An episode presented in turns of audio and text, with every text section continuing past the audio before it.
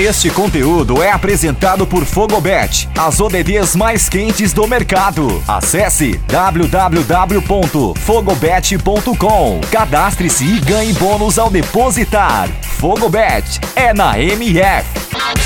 Fala fanático futebol. Aqui quem fala é o Bruno Atanásio, comentarista da rádio Melhor do Futebol, e eu vou comentar minha análise da partida entre Bélgica e Portugal pelas oitavas de final da Eurocopa. O primeiro tempo foi muito equilibrado e estudado, para não dizer monótono. Nenhuma das seleções pressionava a saída de bola do adversário e as transições entre defesa e ataque eram muito lentas. Principalmente pelo lado de Portugal, que teve essa característica na Eurocopa, é, o caso do contra-ataque rápido, onde não conseguiu exercer.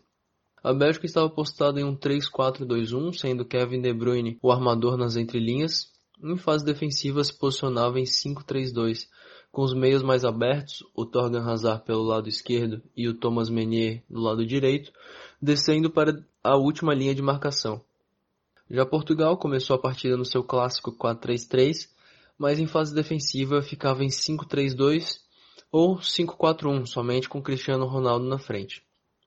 A parte mais emocionante da primeira etapa foi o único gol da partida, um lindo chute de fora da área do Torgan Hazard, onde, por consenso meu e dos colegas de transmissão, o Rui Patrício poderia ter chegado na bola ou até defendido ela.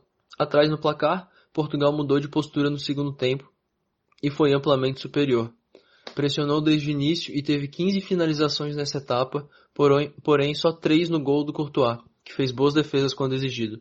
Inclusive, a Bélgica fez um jogo defensivo perfeito. Witzel e Tillemans foram soberanos na intermediária e a trinca de zagueiros foi superior no alto.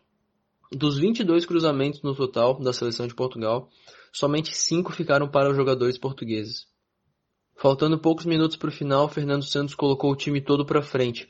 Até o Pepe, zagueiro, virou atacante e o Danilo Pereira, que entrou no lugar do João Palhinha, ficou como zagueiro ao lado do Rubem Dias. Assim, Portugal atacava em 2-3-5, mas com poucos espaços para infiltrações e como os cruzamentos não estavam dando certo, sobraram chutes errados de fora da área.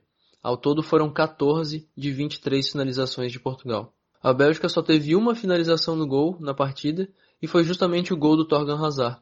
Soube aproveitar a chance e também conseguiu controlar defensivamente Portugal, que acabou ficando para trás. Agora, a Espanha segue sendo a única seleção que ganhou Eurocopa de forma consecutiva, em 2008 e 2012, e a Bélgica se prepara para duelar contra a Itália na sexta-feira.